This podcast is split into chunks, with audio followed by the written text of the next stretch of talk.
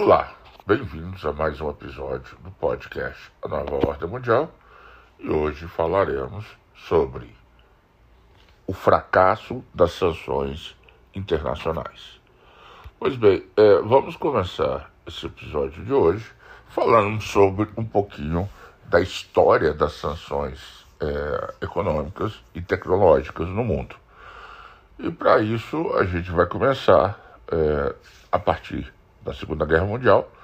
com a primeira grande, grande bloco de países sancionados, que foi o bloco soviético, já no final da Segunda Guerra Mundial. É, um pequeno histórico aqui da União Soviética é, e essas sanções, desde a Revolução Russa em 1917 até 22, a Rússia, depois a União Soviética, se encontrava é, sob bloqueio econômico do Ocidente e basicamente isolou a União Soviética do comércio e da tecnologia mundial, além das finanças. Por isso, a União Soviética, desde o início, é, foi obrigada a buscar tecnologia indígena, ou seja, tecnologias produzidas no país para substituir as tecnologias ocidentais. É, o primeiro grande avanço nesse sentido, já na Segunda Guerra Mundial, foi a espionagem que os soviéticos fizeram no, é, no chamado Projeto Manhattan. Projeto Manhattan, para quem não sabe, é o nome do projeto que criou a primeira bomba atômica americana. Então, os russos, a partir de uma enorme rede de cientistas infiltrados no programa nuclear americano, conseguiu é, muitas cópias de documentos, cópias de pesquisas e mesmo até cópias da própria produção da bomba atômica americana, o que ajudou em 1948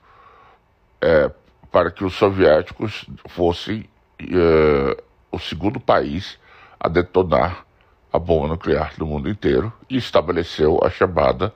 corrida armamentista e a, e a chamada Guerra Fria. Então, é, esse já é um exemplo do fracasso dessas tecnologias, é, dessas, dessas sanções tecnológicas e, e econômicas.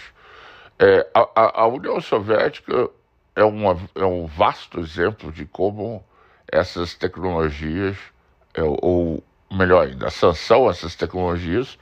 é um, é um, é um, sistema, é um, é um método fracassado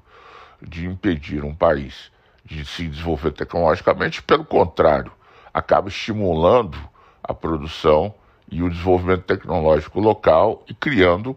é, autonomia em relação ao Ocidente. Né? Então, a segunda, o segundo aspecto a ser analisado em relação à União Soviética, ainda falando sobre a Segunda Guerra Mundial, foi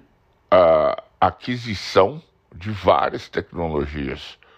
que eram dominadas pelos alemães da, durante a, o fim da Segunda Guerra Mundial, na qual é, os, os, países ocidentais e a União Soviética competiram pescoço a pescoço para poder capturar cientistas alemães, para poder é, in, in,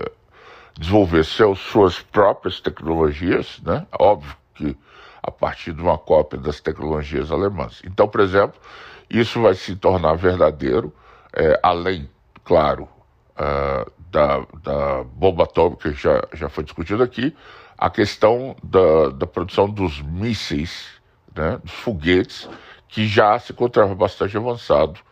é, na Alemanha. Então, houve uma disputa entre soviéticos e americanos, na qual, no final da Segunda Guerra Mundial, capturaram o cientista-chefe eh, Werner von Braun, os, os, os, americanos, que iniciaram sua corrida eh,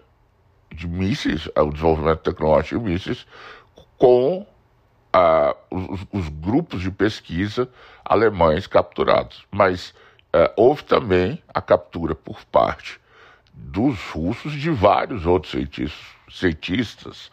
é, da, de pesquisa do programa de mísseis alemão, e os dois, no, no caso dos dois países, tanto a União Soviética quanto os Estados Unidos, são tecnologias que são roubadas né, dos alemães, dos nazistas, e que vão impulsionar uh, a corrida uh, espacial, né, porque as duas, os dois programas uh, espaciais se iniciam com modelos capturados e cientistas capturados da, do míssil alemão V2. Bom, além disso, temos várias outras tecnologias que foram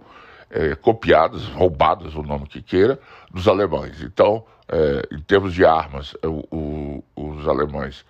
já tinham também um, uma tecnologia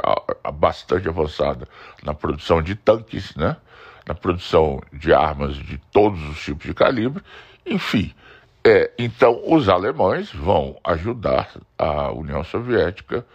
a desenvolver o, um, padrão de armas de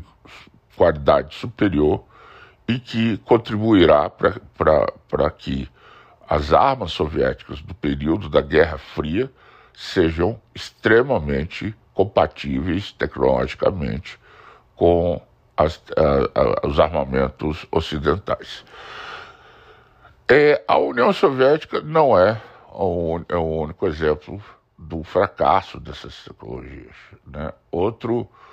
exemplo recente é o Irã. O Irã, em 1979, passou por uma revolução é, teológica é, na qual o, Shah, o Shah presidente é, rei da Pérsia, foi derrubado para um líder espiritual, para um líder religioso chamado Khomeini, e iniciou a chamada República Islâmica do Irã. Em 1979, quando o Shah foi derrubado e uh, a embaixada americana foi invadida e os seus funcionários tomados como reféns, gerou, como reação do Ocidente, uma série de sanções, não só econômicas, mas sanções é, tecnológicas, que impediram a venda de armas e a inserção do, do Irã da, no comércio mundial. Então, o Irã ficou proibido de vender seu petróleo e também foi proibido de acessar suas, eh, seus recursos financeiros no sistema financeiro é, ocidental. Isso levou a um isolamento e, obviamente, uh,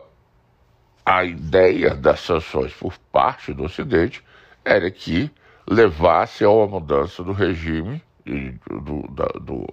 do trocar o governo iraniano para o governo pró-ocidental. O fato é que essas, essas sanções já são aplicadas há mais de 40 anos. E a gente tem visto o resultado do fracasso dessas sanções. Então, para começo, é, no começo, a, o Irã nu, nunca havia desenvolvido qualquer tecnologia bélica. De se lembrar que o Irã era um país produtor de petróleo, nunca havia passado por um processo de industrialização e essas sanções impulsionaram, impeliram uma incipiente industrialização no Irã. Então, é pouco conhecido no Ocidente, mas o Irã hoje possui é, marcas de automóveis, carros que são fabricados completamente independentes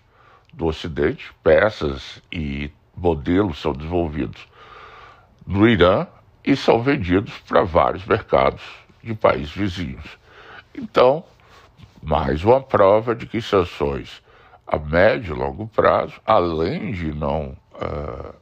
contribuir para isolar ou derrubar o regime de governo que não se deseja, acaba impulsionando e fortalecendo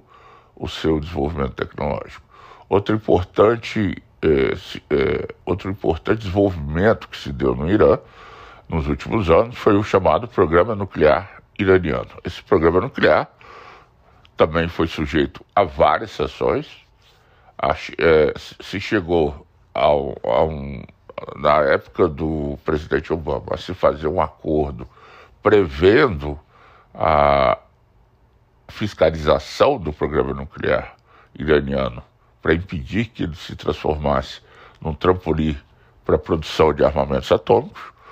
mas hoje já se sabe que a, o Irã já desenvolve, desenvolveu tecnologias nucleares para o enriquecimento é,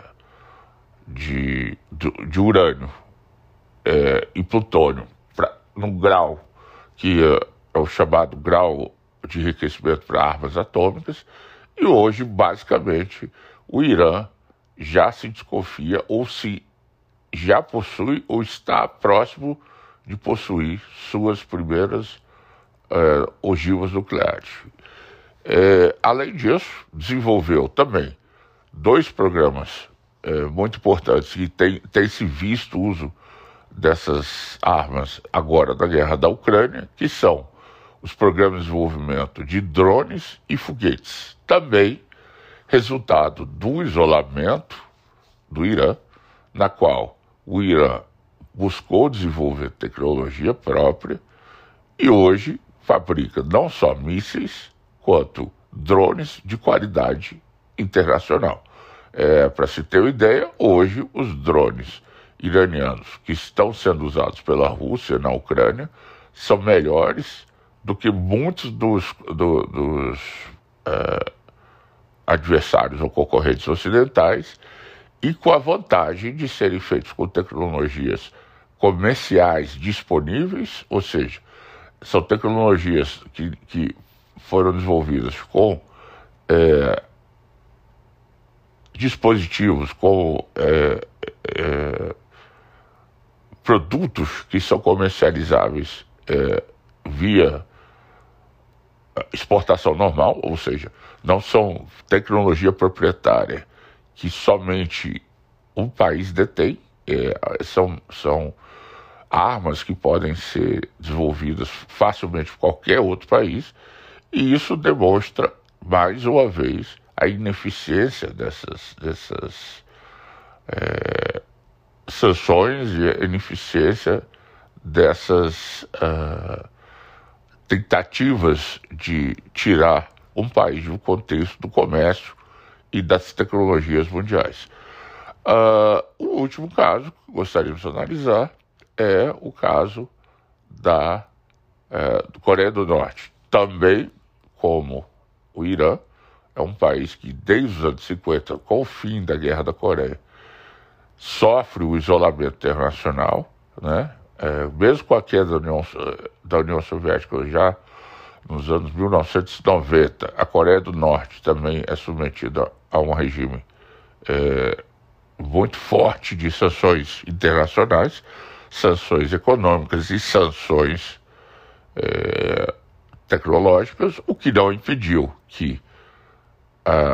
o seu acesso à China possibilitasse o desenvolvimento não só de um programa nuclear que, é, de, que, que, que é, conseguiu sucesso na explosão de várias é, ogivas nucleares, de várias é, é, armas nucleares, e também levou a um desenvolvimento de tecnologias de vetores, ou seja, de mísseis, que permitem hoje a, a Coreia do Norte ser um dos poucos países que, é, que domina a chamada tecnologia dos mísseis intercontinentais, ou seja, de mísseis de longo alcance que podem, em tese, atingir a costa oeste americana. Então, mais uma vez, se percebe que o Ocidente usa e abusa dessas tecnologias como uma forma de intimidação, como uma forma de correção do mundo que não, não, não aceita sua dominação, e isso tem implicações severas a médio e longo prazo para a própria segurança do Ocidente. Hoje assistimos essas mesmas sanções sendo aplicadas à Rússia, no caso da guerra ucraniana, e à China, por conta de uma ameaça em potencial representada pela China, na qual os Estados Unidos já aplicaram diversas sanções à indústria de semicondutores, inclusive impedindo o acesso da, de vários, vários fabricantes eh, chineses a chips eh, mais modernos que possibilitam, por exemplo, a fabricação dos, uh, dos celulares de ponta que a China estava conseguindo fazer. É, de novo, a lógica, a mesma lógica míope é, dos americanos e do Ocidente, é, ela tenta impedir o acesso às tecnologias ocidentais e, e estimula para que, no médio e longo prazo, esses países venham a desenvolver essas tecnologias e venham sim, aí sim, representar um perigo para é, segurança dos países ocidentais, pois a, essa dependência tecnológica deixa de existir e passa a ter uma autonomia. Então, por exemplo, na China e na Rússia temos é, um exemplo do fracasso dessas sanções no setor de aviação. Até praticamente o início do século XXI, os Estados Unidos e o Ocidente detinham virtual monopólio da fabricação de motores de avião, é, motores comerciais, motores a jato. É, as empresas que fabricam, os principais fabricantes de, de motores a jato do Ocidente vendiam tanto para projetos de avião, é, aviação russos quanto chineses, esses motores, e começaram a restringir o acesso por conta da guerra é, da Ucrânia. Então, é, o mercado que foi mais afetado foi o russo, na qual a Airbus e a Boeing detinham praticamente o monopólio do, do mercado, e o, as sanções levaram a o bloqueio, a, a, o, o impedimento da venda, não só de aviões quanto de motores, e levou a China e a Rússia, que já vinham eh, desenvolvendo um projeto conjunto de avião, a, a buscar desenvolver um te, uma tecnologia autônoma. É, sempre lembrando aqui que a Rússia já detinha tecnologias de motores a jato durante a época da Guerra Fria, durante a época soviética, mas nunca tinha investido em motores modernos a jato. É, com essas sanções, o, os russos já desenvolveram um motor similar aos, aos modernos é, motores ocidentais e hoje já tem um projeto completamente autônomo de, de avião o chamado Sukhoi 100, o superjato, que, além de não ter mais tecnologia é, ocidental, conseguiu substituir o motor a jato e vai representar um formidável concorrente para o duopólio Airbus-Boeing. A mesma coisa acontece na China, que compartilhará esse motor é, junto com os russos e já tem um projeto é, em comum com os russos chamado Comac 929, na qual também os russos fornecerão o motor para o enorme mercado chinês de aviação, considerado hoje maior até do que o mercado americano. Então, toda essa, essa digressão feita aqui foi no sentido de que as tecnologias não são é, propriedade exclusiva do Ocidente.